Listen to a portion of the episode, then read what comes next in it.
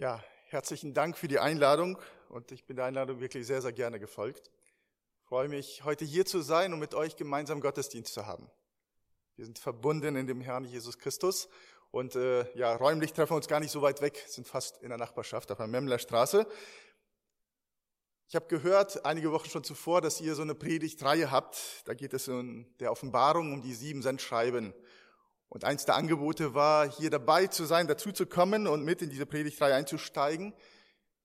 Und ich bin gebeten worden, dann halt über den Abschnitt über Pergamon zu sprechen. Das möchte ich sehr, sehr gerne tun. Konzentrieren möchte ich mich darauf, dass wir gemeinsam uns die Gemeinde in Pergamon tatsächlich anschauen. Das heißt, Brüder und Schwestern vor fast 1900 Jahren an einem bestimmten Ort, ihre Situation, wie sie da war, was der Herr zu ihnen redet, wo er ermutigt, wo er sich freut, wo etwas zu korrigieren hat und dass wir gemeinsam ja im Grunde genommen über den Text nachdenken, eine Auslegung darüber hören und dann immer wieder auch ähm, ja gegen Ende, wenn da die Zeit ist, möchte ich doch das ein oder andere anwenden mit auf äh, ja die heutige Zeit, an das Gemeindeleben hier und heute. Bevor wir dort an die Auslegung gehen, möchte ich den Text lesen aus Offenbarung Kapitel 2, die Verse 12 bis 17 alle, die die Bibel dabei haben, es ist, äh, möchte ich nur ermutigen, einfach mit aufzuschlagen, auch dort aufgeschlagen zu lassen, dass wir uns mit dem Text beschäftigen, mit hineinschauen, immer wieder und gemeinsam mitdenken. Offenbarung Kapitel 2 ab 12. Und dem Engel der Gemeinde in Pergamus schreibe, das sagt, der das scharfe, zweischneidige Schwert hat. Ich kenne deine Werke und weiß, wo du wohnst, da, wo der Thron des Satans ist und dass du an meinem Namen festhältst und den Glauben an mich nicht verleugnet hast. Auch in den Tagen, in denen Antipas mein treuer Zeuge war, der bei euch getötet wurde, da, wo der Satan wohnt. Aber ich habe ein wenig gegen dich, dass du dort solche hast, die an der Lehre Biliams festhalten, der den äh, Balak lehrte, einen Anstoß zur Sünde vor die Kinder Israels zu legen, so dass sie Götzenopfer aßen und Unzucht trieben so hast du auch solche, die der Lehre der Nikolaiten festhalten, was ich hasse. Tue Buße, sonst komme ich rasch über dich und werde gegen sie Krieg führen mit dem Schwert meines Mundes. Wer ein Ohr hat, der höre, was der Geist den Gemeinden sagt. Wer überwindet, dem werde ich von den verborgenen Manna zu essen geben, und ich werde ihm einen weißen Stein geben, und auf dem Stein geschrieben einen neuen Namen, den niemand kennt außer den, der ihn empfängt. Johannes kommt auf die Insel Patmos vor der heutigen Türkei, irgendwo in einer Inselkette. Dort hat er eine Offenbarung und dort begegnet ihn der Herr Jesus und er sagt ihm, er soll die Worte aufschreiben und er soll unter anderem an die sieben Gemeinden schreiben, die es tatsächlich dort gab. Nun gab es zwei Gemeinden direkt an der Küste, Ephesus und Smyrna. Und äh, heute beschäftigen wir uns mit der dritten Gemeinde dort in Pergamon. Eine die Gemeinde, die nicht ganz am Mittelmeer liegt, sondern etwa 25, 30 Kilometer landeinwärts, etwa 100 Kilometer nördlich äh, von Ephesus. Äh, der Name Pergamon bedeutet so viel wie Zitadelle oder Turm. Und ein wenig steckt auch der Begriff Ehe mit drinne. Die Stadt heute, ähm, heute ist das Gebiet äh, der Türkei. Die sieben Gemeinden, die es damals gab, gibt es so nicht mehr. Heute ist die Stadt Pergamon, wie sie uns hier in Offenbarung vor, ja, beschrieben wird. Äh, Bergamount ist sehr, sehr unbekannter Ort dort in der Gegend. Die Stadt selber liegt auf einem etwa 300, 330 Meter hohen Plateau. Das heißt, vom Norden, von Osten, von Westen ist sie unzugänglich. Da geht es sehr, sehr steil ab. Nur von Süden gibt es, meine ich, drei Wege, die da hochführen. Das heißt, wenn man sich der Stadt genähert hat, hat sie sich recht oben hoch befunden. In der damaligen Zeit schon war das eine riesengroße Stadt mit etwa 200.000 Einwohnern war eine sehr wohlhabende Stadt. Ihr Geld hat sie verdient dort mit äh, Walch, äh, reichen Waldbesitz, der drumherum war. Sie hatten Kupfer abgebaut und sie hatten auch das seltene Recht, dass sie Kupfermünzen dort drucken durften für das römische Reich. Sie hatten Silber und Gold und eine große Pferdezucht. Und wie der Name schon ein bisschen verrät und den einen oder anderen was sagt, äh, gibt es eine Legende, das Pergamon, das ist unser Pergament, das wir so kennen, also der Nachfolger von Papier, Papyrus, dort erfunden sein soll. Dort in Pergamon gab es eine große Bibliothek, die zweitgrößte der Weltgeschichte der damaligen Zeit. mit etwa 200.000 Büchern. So wie ich gelesen habe, sollen sie Papyrus nicht mehr geliefert bekommen haben von Nordafrika und so mussten sich überlegen, wie sie das selber hinkriegen. So haben sie aus dünnen Häuten der Tiere etwas erfunden, was wir Papyrus nennen. Die Stadt ähm, Ephesus, äh, die ihr schon kennengelernt haben müsstet, war so Zentrum des Handelns. Also wenn es um Handel geht, da war so Ephesus groß. Die Stadt Pergamon war bekannt der damaligen Zeit in bestimmten Bereichen. Es war das religiöse Zentrum der Gegend, es war das politische Zentrum und es war das intellektuelle Zentrum. Das heißt, sie hatten Zugriff auf 200.000 Bücher, da gab es viele Gymnasien und äh, Orte, wo Menschen ausgebildet worden sind und mit diesen Büchern ja, versorgt wurden. Das heißt, wir sehen dort eine gottlose Stadt, eine gottlose Umgebung und in dieser Stadt unter anderem viele Götzenopfertempel. Einige möchte ich jetzt nennen. Sie hatten dort den Zeus-Tempel. Das heißt, das, was man heute meistens kennt äh, aus Comics oder irgendwelche Sagen, dass man wirklich Zeus als Gottheit verehrt hat und geopfert hat. Dort in Pergamon stand wirklich ein Tempel, wo Menschen dem Zeus geopfert haben. Zeus steht in der griechischen Mythologie als der Gott Vater, der stärker sein soll als alle anderen Götter zusammen. Und ihm zu Ehre wurde ein gewaltiges Monument errichtet. Es gab dort äh, einen Tempel der Athene, Athene stand als Gottheit der Weisheit, der Strategie, des Kampfes, der Kampfkunst und Handwerkkunst. Ihr wurde geopfert. Es gab den Tempel, den Asklepios-Tempel. Heute sind teilweise Überreste davon bekannt. Wenn ihr vielleicht irgendwann ein Bild gesehen habt mit so einem Kreuz und eine Schlange, die sich drumherum wendet, die für das Gesundheitswesen steht. Das haben die Menschen damals schon angebetet. Den Asklepios als Gott der Heilung. Es gab den äh, Dionysus-Tempel, ein Gott des Weines, der Freude, der Fruchtbarkeit, des Wahnsinns und der Ekstase. Und etwas Besonderes, was mit in die Stadt dazu kam, etwa 30 vor Christus, hat man dort einen Tempel errichtet zu Ehren des Kaisers Augustus. Augustus dürfte uns bekannt sein, äh, zu Weihnachten hin, äh, wenn die Weihnachtsgeschichte gelesen wird. Dort wurde ein Kaiserkult errichtet dass man einen lebenden Menschen, der zur damaligen Zeit Kaiser war, nicht ganz Gott gleichsetzt, aber Gott ähnlich und ihm tatsächlich geopfert hat und angebetet hat. Und er trug dort den Namen Heiland und Retter der Welt. Und dann sehen wir die Verbindung zu Weihnachten, wo der Herr Jesus Christus angekündigt wird als der einzig wahre Heiland und Retter der Welt. Aber die Christenheit, die Gemeinde in Pergamon hatte diese Tempel vor Augen. Sie lebten mitten unter diesen Menschen, die all diese Götter geehrt haben und ihn geopfert haben. Und eine der Aufschriften den Augustustempel war, den Autokraten, Cäsar, den Gottessohn, den Gott Augustus, jeglichen Landes und Meeres, Aufseher, ehren wir. Das heißt, ein Mensch, der beansprucht hat, Herr zu sein und angebetet werden wollte. Der Asklepios-Kult war sehr, sehr berühmt als der heilende Gott und er trug den Namen Sota, Heiland.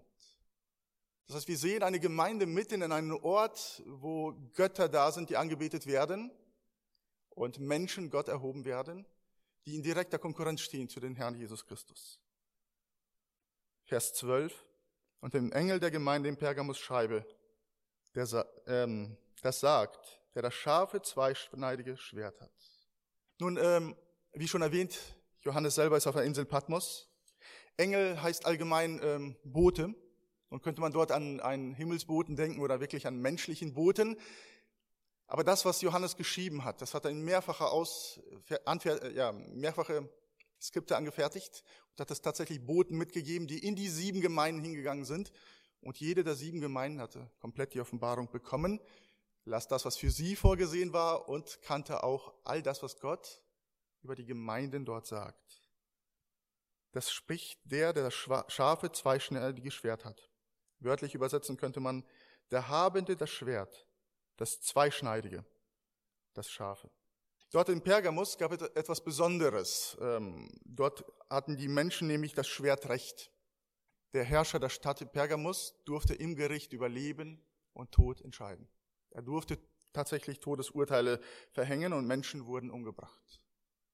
Und einer der Zeugen, einer der Gemeinde Glieder, hat wirklich sein Leben dort gelassen. Das heißt, sie hatten das Recht der Ausübung über die Todesstrafe. Und der Herr Jesus stellt sich hier vor als derjenige, der dieses scharfe, zweischneidige Schwert hat. Nun, wenn ihr so ein, äh, ja, so ein Schwert euch vorstellt, was bedeutet scharf?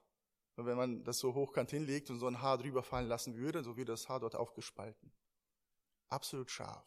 Das sagt der, der Himmel und Erde geschaffen hat. Wenn wir an die ersten Seiten der Bibel denken, Gott sprach und es wurde. Das ist die Schöpfungsgeschichte.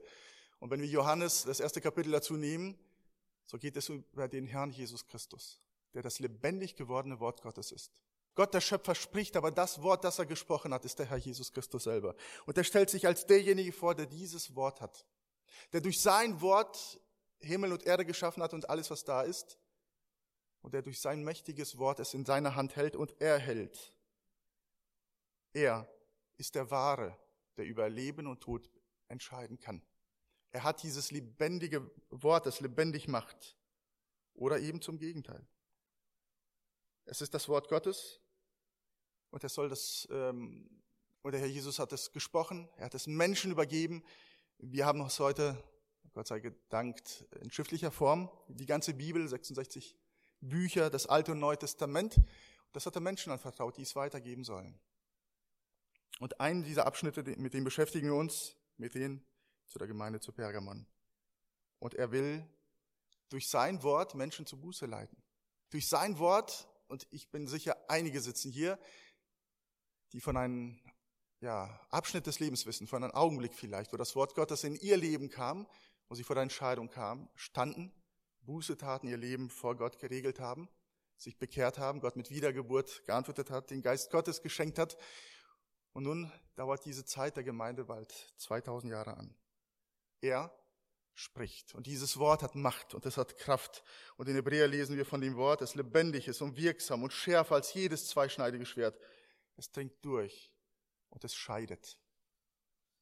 Eines der Dinge, warum der Herr Jesus sich an dieser Stelle so vorstellt, nun in Kapitel 1, da sieht Johannes wirklich den auferstandenen Herrn, den großen Herrscher, König der Könige und Herr aller Herren. Und dort werden einige Eigenschaften aufgezählt. Und in den sieben Sendschreiben tauchen diese Eigenschaften wieder auf. Er, das, der das lebendige Wort in seiner Mund hat, der spricht. Und äh, in dieser gottlosen Umgebung, in diesem Götzenkult, in Pergamon, gibt es Menschen, die ja darauf geantwortet haben, Buße taten. Eine Gemeinde ist vor Ort und sie stehen täglich in dieser Umgebung. Und der Herr hat sie errettet. Aber das Wort tut noch mehr. Zwei Verse möchte ich hinzuziehen aus Johannes Kapitel 12, 47, 48. Da spricht der Herr Jesus, und wenn jemand meine Worte hört und nicht glaubt, so richte ich ihn nicht, denn ich bin nicht gekommen, um die Welt zu richten, sondern damit ich die Welt rette. Wer mich verwirft und meine Worte nicht annimmt, der hat schon seinen Richter. Das Wort, das ich gerade geredet habe, das wird ihm Richter am letzten Tag. Das heißt, das Wort des Herrn Jesus Christus ist wirksam und lebendig. Und Menschen, die darauf positiv antworten, werden seine Kinder. Und Menschen, die darauf nicht hören, die den Herrn Jesus Christus damit ablehnen, sie werden durch das Wort gerichtet und sind verloren. Und der Herr Jesus äh, stellt sich hier vor, weil es einige Dinge gab, einige ähm, Vermischungen, die die Gemeinde zugelassen hat. Und er möchte trennen. Er möchte einen sauberen Schnitt machen. Er möchte die Dinge klar ansprechen. Und er möchte die, Leute, die Menschen, seine Kinder zur Buße rufen dass sie es erkennen, dass sie Gott Recht geben, sich auf seine Seite stellen, ihm das bekennen und Vergebung bitten und er wird sie wieder reinigen. Und er wird ihnen wieder Kraft geben, Zeugen zu sein. Vers 13. Ich kenne deine Werke und weiß, wo du wohnst. Das Spannende ist, dass der Herr Jesus hier nicht mit dem Wandel der Gemeinde anfängt, sondern sagt der Gemeinde, ich weiß, was du tust, deine Werke, und ich kenne den Ort, wo du wohnst. Ganz kurz haben wir es skizziert. In einer gottlosen Umgebung, voll von heidnischen, kultischen, satanischen ja, Anbetungen. Satan der Durcheinanderbringer, der etwas von dem, was Gott ja dem Menschen gibt, kopiert, erst perversiert, in eine schrecklich schlimme Art. Die Opfer, die das Volk Israel tun durfte im Alten Testament, die wurden blutige Opfer gebracht in einer perversen, schrecklichen, schlimmen Art und Weise. Und Gott sagt, liebe Gemeinde, ich weiß, wo du wohnst. Liebe Kinder Gottes, Gott weiß, wo du wohnst. Er kennt deine Situation, in der du stehst. Er weiß deine familiäre Situation, wo es Schwierigkeiten gibt, der, dich immer ärgert, der dir Probleme bereitet. Er weiß, wie es dir geht in der Schule, beim Studium, auf der Arbeit. Er kennt deine Nachbarn. Wie immer es in der Umgebung aussieht. Und ich glaube nicht, dass es bei uns in Espelkamp ähnlich gottlos zugehen kann wie in Pergamon. Im Sinne von, dass wir Götzenopfertempel haben, wo tatsächlich Menschen niederfallen und Götzen anbeten. Aber Gott sagt, ich weiß, wo du wohnst. Und auf der einen Seite ist das ein großer Trost und das hat mich sehr, sehr ermutigt. Gott kennt deine Adresse, kennt deine Telefonnummer, er weiß, wer du bist, er kennt die Umstände. Aber diese Umstände darfst du auf keinen Fall als Rechtfertigung dafür nehmen, um Gottes Gebote zu verlassen, seine Weisung zu verlassen, seine Gegenwart zu verlassen. Er kommt mit dem scharfen, zweischneidigen Schwert und er möchte es aufzeigen. Eine klare, deutliche Sicht und eine Trennung. Er weiß, wo die Gemeinde wohnt und er sagt, da, wo der Thron Satans ist. Nur schon kurz angeklungen, wenn man von Weitem sich der Stadt näherte, kann es sein, dass dieses einfach diese ja, gewaltige Plateau, das hoch erhoben ist über den Meeresspiegel, dass das aussehen könnte, erinnern könnte an einen Thron. Kann sein, dass das an dieser Stelle deshalb so heißt, wo der Thron Satans steht. Kann sein, dass man hier die Gesamtheit der Religiosität nehmen muss und annehmen muss, all diese Tempel, die es da gab wo im Grunde genommen den Dämonen und Satan geopfert worden ist. Aber Fakt ist, dass der Thron für etwas steht, für Macht, für Einfluss. Das heißt, an den Ort, wo die Gemeinde in Pergamon ist, war Satan am Werk und er war der eigentliche Herrscher dieser Welt und er ist derjenige, der dieser Gemeinde zugesetzt hat, mit all den Ungläubigen und den Götzenanbetern. Vielleicht müssten wir dann an Asklepios denken, der als Schlangengott verehrt wurde und im Tempel war wirklich tatsächlich eine lebendige Schlange, die gefüttert und angebetet worden ist.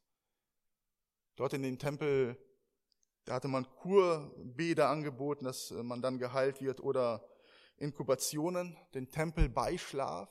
Das heißt, man ist in den Tempel als Mensch gegangen, Hurerei getrieben, das sollte dem Menschen Heilung bringen. Es ist der Ort, wo die Gemeinde sich befindet und von außen wirklich satanische Mächte am Werk. Vielleicht muss man dann an den Zeus-Tempel denken. An den Zeus-Tempel selber gab es da ein Bilderreihe, von dem Kampf der Giganten gegen die Götter. Das heißt, die Giganten der griechischen Mythologie, die die Welt erschaffen haben und über den Göttern stehen, aber die Götter, die eigentlich Menschen sind, äh, in ihrer vollkommenen, ja, in ihrem Ziel. Wir kennen vielleicht die Lüge, die die Schlange Eva gesagt hat, ihr werdet sein wie Gott. Evolution damals schon angefangen, das heißt von der Amöwe bis äh, dem Menschen. Evolution, die aber sagt, wir werden, wir sind noch nicht am Ziel angekommen. Was ist denn das Ziel des Menschen? Er wird sein wie Gott.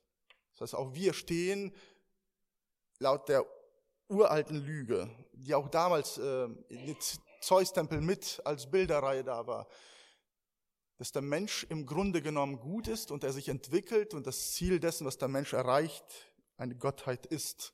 Und deswegen haben die Griechischen einen gewaltig großen satanischen Einfluss. Bis in die heutige Zeit hören wir Menschen sagen, die von anderen Menschen reden, der Kern des Menschen ist im Grunde genommen gut. Gott spricht da völlig anders.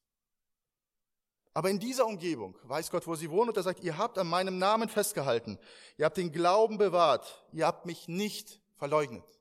All der Druck, der von außen kam, Tag für Tag, was die Gemeinde erlebt hat, wo Satan herrscht, sie sind treu geblieben, haben dem Herrn angebetet, ihr Leben Christus geweiht. Das ist herrlich, herrlich davon zu hören. Erinnert mich ein bisschen an Korinth, an diese gottlose Umgebung. Und auch dort gab es eine Gemeinde. Geprägt von all dem, mit all dem zu tun, was um sie herum ist. Und auch du und ich, wir wissen, dass in der Umgebung, wo wir sind, den Einflüssen, denen wir ausgesetzt sind, die meiste davon weltlich, satanisch, die entgegen dem, was Gott in seinem Wort offenbart, uns prägen wollen, uns verführen wollen. Die Gemeinde in Pergamon hat den Namen nicht verleugnet. Und auch in den Tagen, an denen Antipas.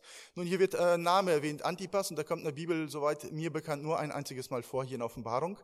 Doch in der Kirchengeschichte ist nicht viel von ihm äh, wirklich glaubhaft da. Es gibt Legenden über ihn, dass er einer der Gemeindeleiter in Pergamon sein soll. Was steht über ihn? Mein treuer Zeuge war er, der bei euch getötet wurde. Schaut, nicht dadurch, dass er getötet wurde, war er treuer Zeuge Christus. Nein, er war Antipas war treuer Zeuge, bevor er getötet wurde.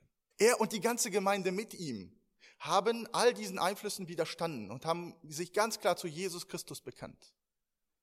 Eins der schlimmsten Dinge, die sie da umgeben hat, war halt äh, der Kult um des, den Kaiser. Das heißt, den lebendigen Kaiser musste man opfern und sich zu ihm bekennen, vor ihm niederfallen und als den einzig wahren Kyrios und Herr anerkennen und im gleichen Zuge Christus ablehnen, sich von ihm abwenden.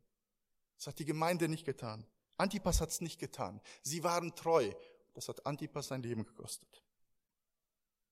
All das, was um die Gemeinde herum war, und wir haben es ja nur anreißen können, nur ein wenig uns ein bisschen mit beschäftigen können, die Gemeinde ist treu. Das ist etwas, was ermutigt. Trotz der schweren Situation gab es Kinder Gottes, eine lebendige Gemeinde. Vers 14, dass du dort hast, die an der Lehre Biliams festhalten, der den Balak lehrte, einen Anstoß zur Sünde vor den Kindern Israel zu legen, so dass sie Götzenopfer aßen und Unzucht trieben. Er fängt damit an und sagt, ich aber habe weniges gegen dich. Das heißt, es gibt diese eine positive, die ist wunderbare. Gott weiß, wo die Gemeinde ist, in welchem Umstand dass sie treu ist, an den er festhält, sich zu ihm bekennt und durch den ganzen Lebenswandel auch so präsentiert. Aber das, was die Gemeinde als wenig betrachtete, ich habe ein wenig gegen dich. Gott sagt, das kann ich nicht dulden. Es gab nämlich, nicht die ganze Gemeinde wird verklagt, aber es gab in der Gemeinde einige wenige. Und zwei der Dinge werden da erwähnt, was ihr Problem war. Ich habe weniges gegen dich, dass du der Lehre Biliams festhältst. Das heißt, einige in der Ortsgemeinde in Pergamon hatten dieser Lehre angehangen.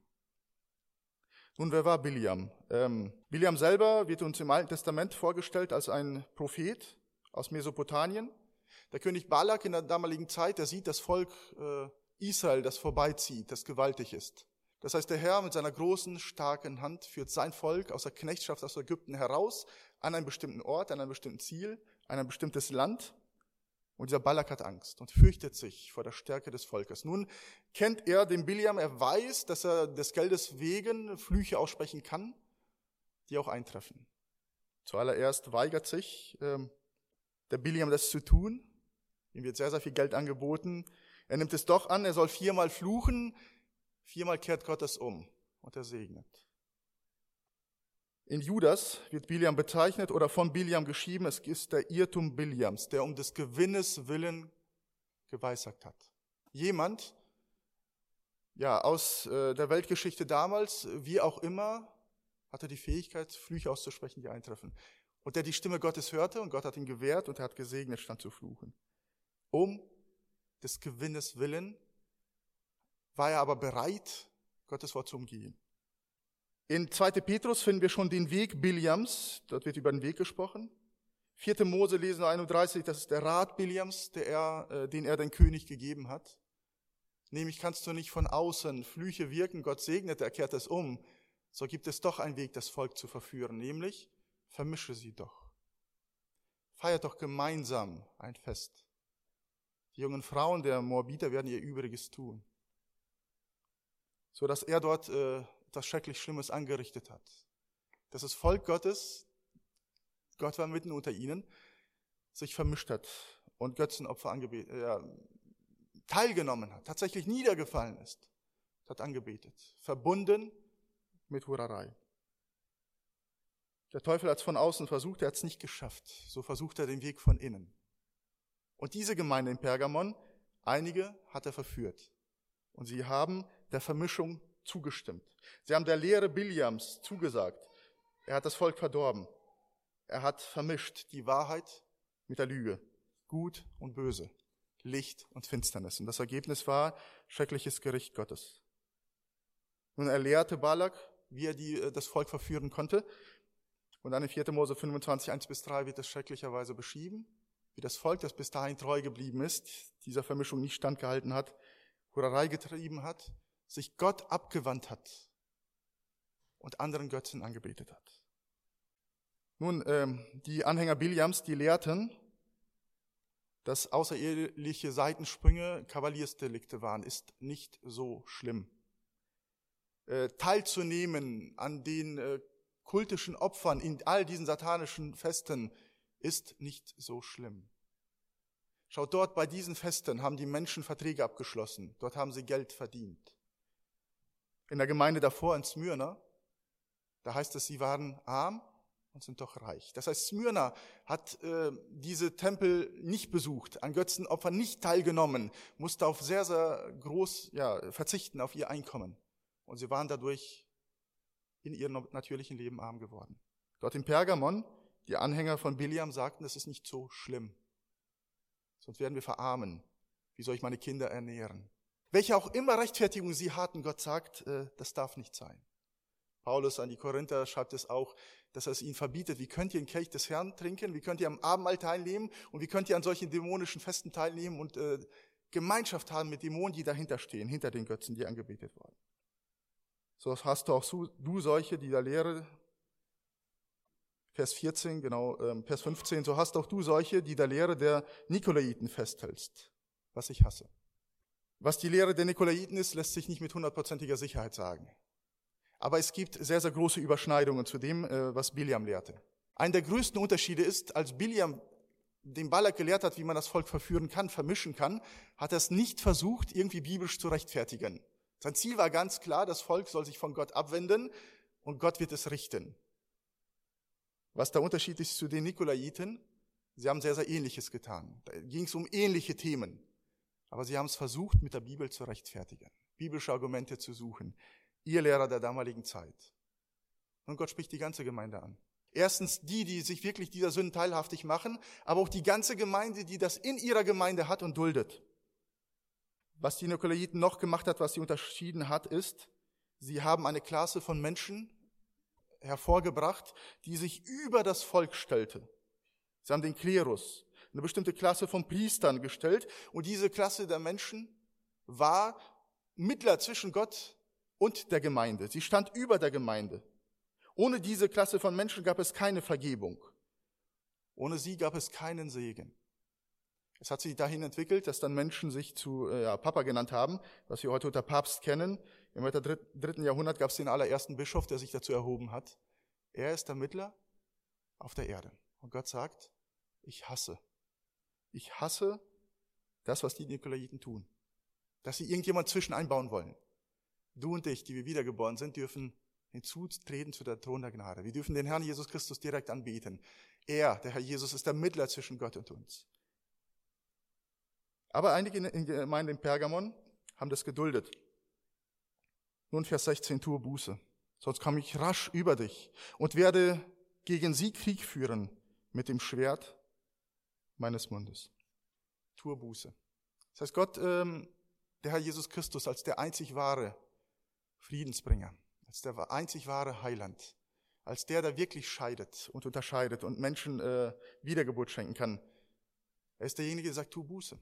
Und Buße heißt nicht, äh, ich höre eine Predigt, ich bin aufgewühlt oder ich höre eine Geschichte, die mir erzählt wird.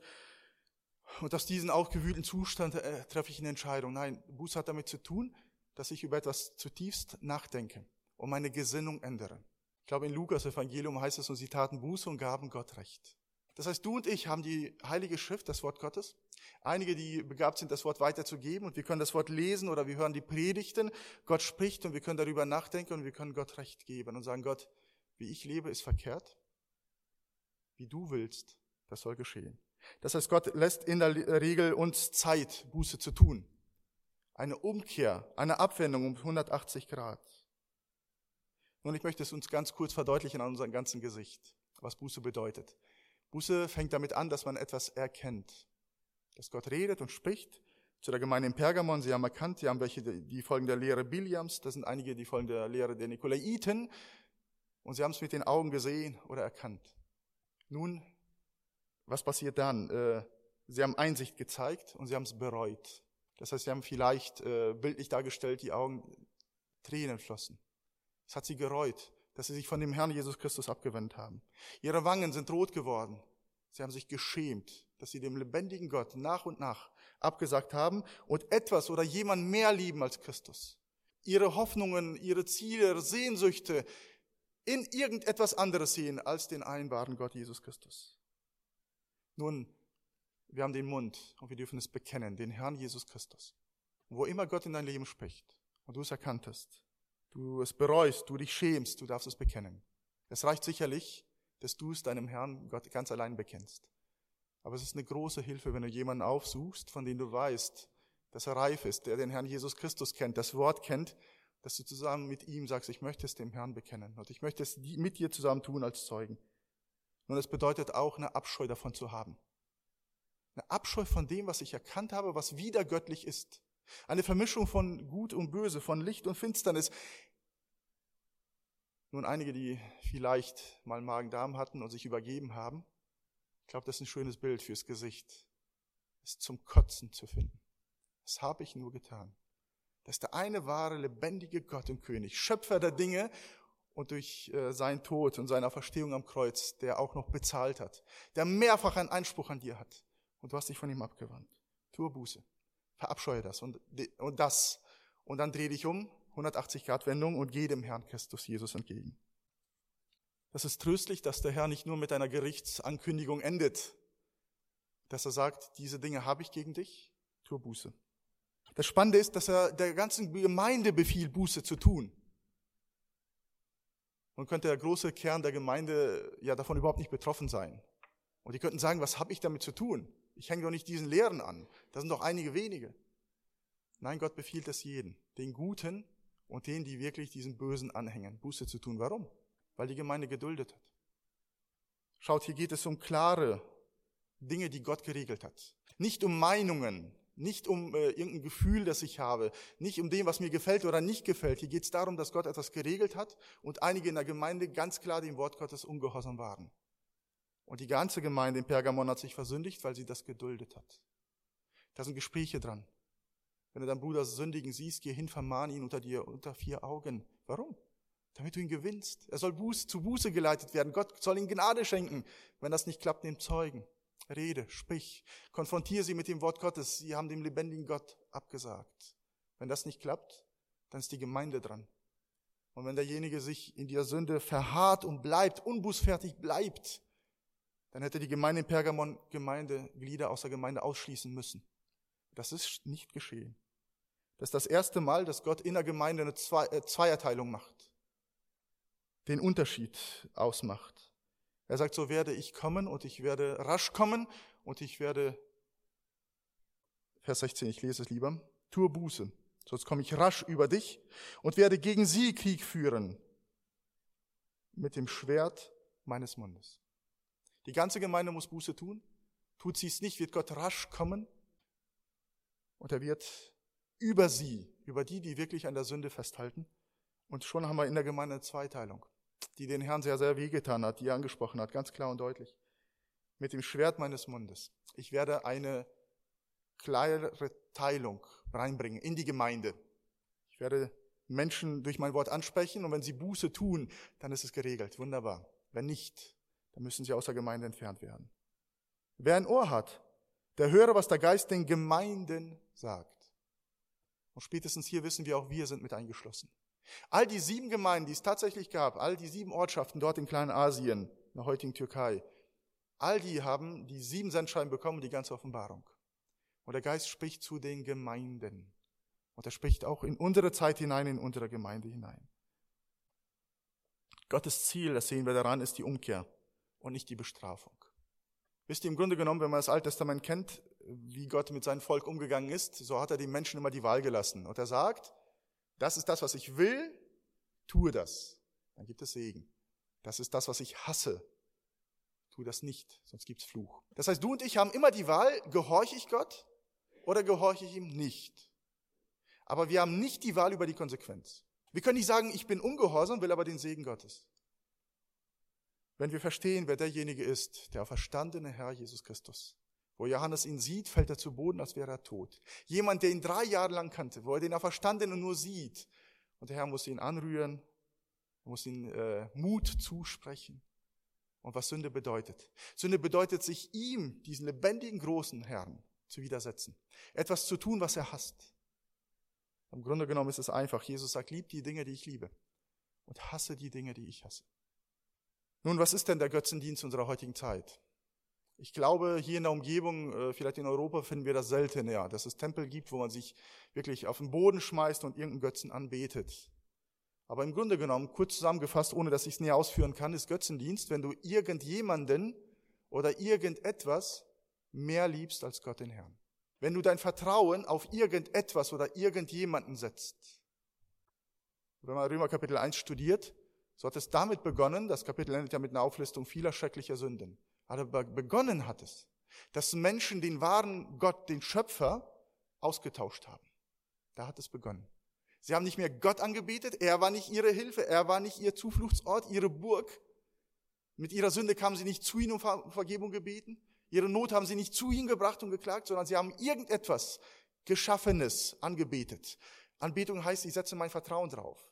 Zwei Fragen, die uns helfen könnten. Was darf man dir in deinem Leben auf gar keinen Fall nehmen? Und die zweite Frage, was willst du mit aller Macht behalten? Wo fährst du außer dir, wenn Menschen das Thema ansprechen? Wenn Christen Menschen zu dir kommen und dich konfrontieren?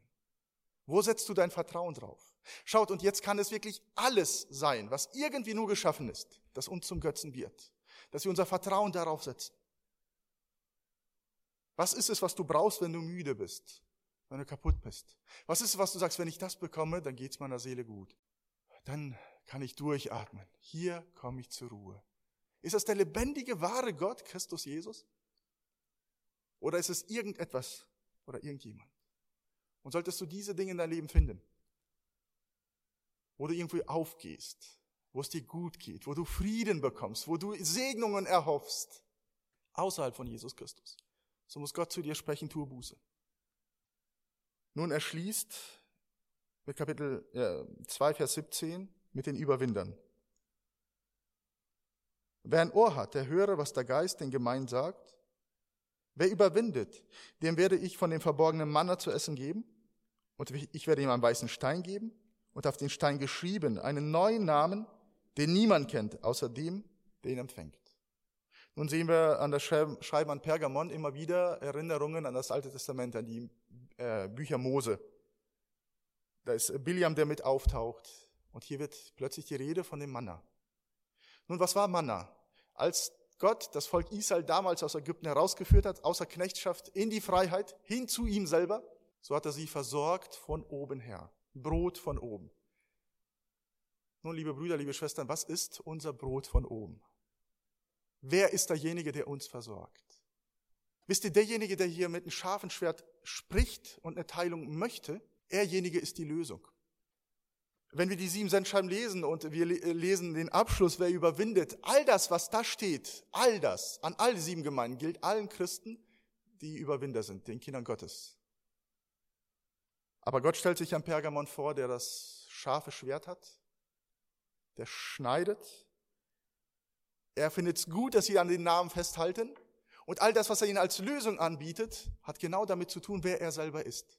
Das heißt, die Lösung für die Gemeinde in Pergamon war der Herr Jesus Christus. Sie sollten sich zu ihm wenden und er wird ihnen helfen. Sie sollten sich nicht zu den Götzenopfer hingeben. Und wenn sie das nicht tun, haben sie kein Einkommen mehr und müssen hungern. Womit soll ich meine Kinder füttern? Nein, sie sollten sich an den Herrn Jesus Christus wenden, das Manna von oben. Er hat das ganze Volk versorgt. Liebe Gemeinde, er versorgt auch dich und mich. Er ist der eine und einzige, den mir niemand rauben darf. Der ist der eine und einzige, den ich für alles behalten will.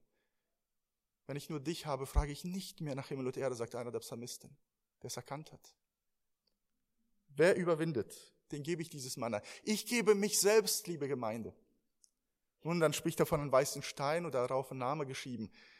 Was es im Einzelnen hundertprozentig bedeutet, weiß ich nicht, aber es gibt mehrere Deutungen. Weißen Stein haben die Menschen damals bekommen als Einladung für ein bestimmtes Fest. Und wenn sie da ankamen und diesen weißen Stein hatten, so durften sie hineingehen. Der Herr Jesus sagt, die Überwinder dürfen in die ewige Herrlichkeit eingehen. Das schenke ich euch. Und er hat sich selber geschenkt, uns. Und er ist derjenige, der unsere Eintrittskarte ist, dass wir eins in der ewigen Herrlichkeit bei ihm sein dürfen. Und was mit dem Namen gemeint ist, nun vielleicht der Name Gottes.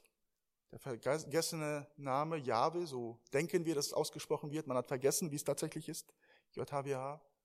Vielleicht aber auch mein Name, den nur ich kenne. Aber Fakt ist, der Herr Jesus Christus ist derjenige, den die Gemeinde braucht. Sie haben sich versündigt mit Götzenopferfleisch. Er sagt, ich versorge euch mit Manna. Und der weiße Stein äh, wurde auch äh, bei Gerichtsverhandlungen kam ein Spiel. Da gab es einen weißen und schwarzen Stein. Schwarzen Stein können wir uns denken, wenn jemand verurteilt wurde. Weißen Stein, wenn jemand freigesprochen ist. Wenn du überwindest, wenn du Buße tust, wenn du bei mir bleibst, wenn ich dein Gott sein darf, liebe Kinder Gottes, dann kriegen wir, haben wir sinnbildlich diesen weißen Stein, diese Eintrittskarte. Gott, der Herr Jesus Christus, ist das, was ich und du brauchen. Liebe Kinder Gottes, das, was du heute gehört hast in diesen wenigen Minuten, es darf dich nicht verunsichern, weil die Lösung ist der Herr Jesus Christus, er allein. Ihn brauchst du. Ihn brauche ich. Und verbunden mit ihm bringen wir Frucht, die Gott selber wirkt. Etwas, was ihm Ehre bereitet. Getrennt von ihm können wir nichts tun. Wenn er heute das eine oder das andere aufgedeckt hat in dein Leben, was hier vielleicht auch gar nicht genannt worden ist, so darfst du heute zu ihm kommen. Darfst ihm sagen, Herr Jesus, es gibt Bereiche meines Lebens, da verlasse ich mich auf irgendeinen Menschen oder irgendeine Sache, irgendein Ritual, mein Hobby, meine Arbeit, wie auch immer, was immer es sein kann. Und ich habe es erkannt und ich möchte es bereuen. Ich, möchte, ich schäme mich dessen. Ich möchte zu dir kommen. Ich möchte Friede haben. Und der, der das Blut vergossen hat am Kreuz auf Golgatha, das einzige Mittel, was dich und mich reinwaschen darf, er bietet es heute an. Und er sagt, wenn du zu den Überwindern später gehörst, so hast du mich. Und ich biete dir sicheren Geleit in die ewige Herrlichkeit an. Herr Jesus, du bist das Haupt der Gemeinde. Und dein Wort hat uns erreicht. Es hat seine Wirkung nicht verfehlt. Ich durfte eins, Herr, Buße tun, dir Recht geben. Ich durfte dein Kind werden. Hab herzlich Dank. Hab Dank für diese Gemeinde vor Ort, für meine Brüder und Schwestern, dass wir heute gemeinsam, Herr, vor dir sein durften und du durftest Mittelpunkt sein und Zentrum. Der eine, der wahre Gott, der Schöpfer aller Dinge, aber auch der Heiland und Retter der Welt. Der einzig wahre Herr und König aller Könige, Gott allein und Herr aller Herren. Ich danke dir für meine Brüder und Schwestern hier vor Ort. Ich danke dir für ihr Zeugnis, dass sie sein dürfen in der Stadt, wo du sie hingestellt hast, an den Ort, wo sie sind, dass sie an deinen Namen festhalten. Und ich bitte dich, dass ihr Zeugnis nicht nur eins mit dem Munde, sondern mit dem ganzen Leben. Ich bitte dich, dass du Zentrum, Mittelpunkt bist unseres Lebens, dass sich alles um dich dreht, dass du Herr und Gott und König bist, dass wir unsere Hoffnung auf dich setzen und unser Verlangen, Herr, von dir gestillt wird allein. Dass, Herr, die Segnungen von dir kommen. Du Du kannst es tun, du tust es gerne. Herr, und wo du Sünde in unserem Leben siehst, sprichst du sie deutlich an. So bitte ich dich um den Mut, es zu bekennen, es dir zu bekennen und Vergebung zu bitten, ein geheiligtes, gereinigtes Leben weiterzuführen, das als Zeugnis, Herr, über dich, ja von dir, eins ist, das gesehen wird. Dunkel ist es um uns herum. Herr Jesus, und es sind so viele Anfechtungen um uns da. Die Welt, satanische Mächte, unser eigenes Ich, aber du bist der einzig wahre Gott und König und Antwort auf all die Probleme. So bitte ich dich, Herr, um Buße, wo sie nötig ist, aber auch, dass du die ermutigst und erbaust, die treu sind und ihnen Kraft schenkst. Segne diese Gemeinde, segne die Geschwister, segne auch die Menschen, die hier vor Ort sind und dich nicht kennen. Rufe sie, Herr. Schenke, dass auch sie heute diese Chance ja sehen, dass sie deine Stimme hören. Führe auch sie zu dir. Mach sie zu deinem Eigentum. Dein Name sei gelobt und gepriesen. Amen.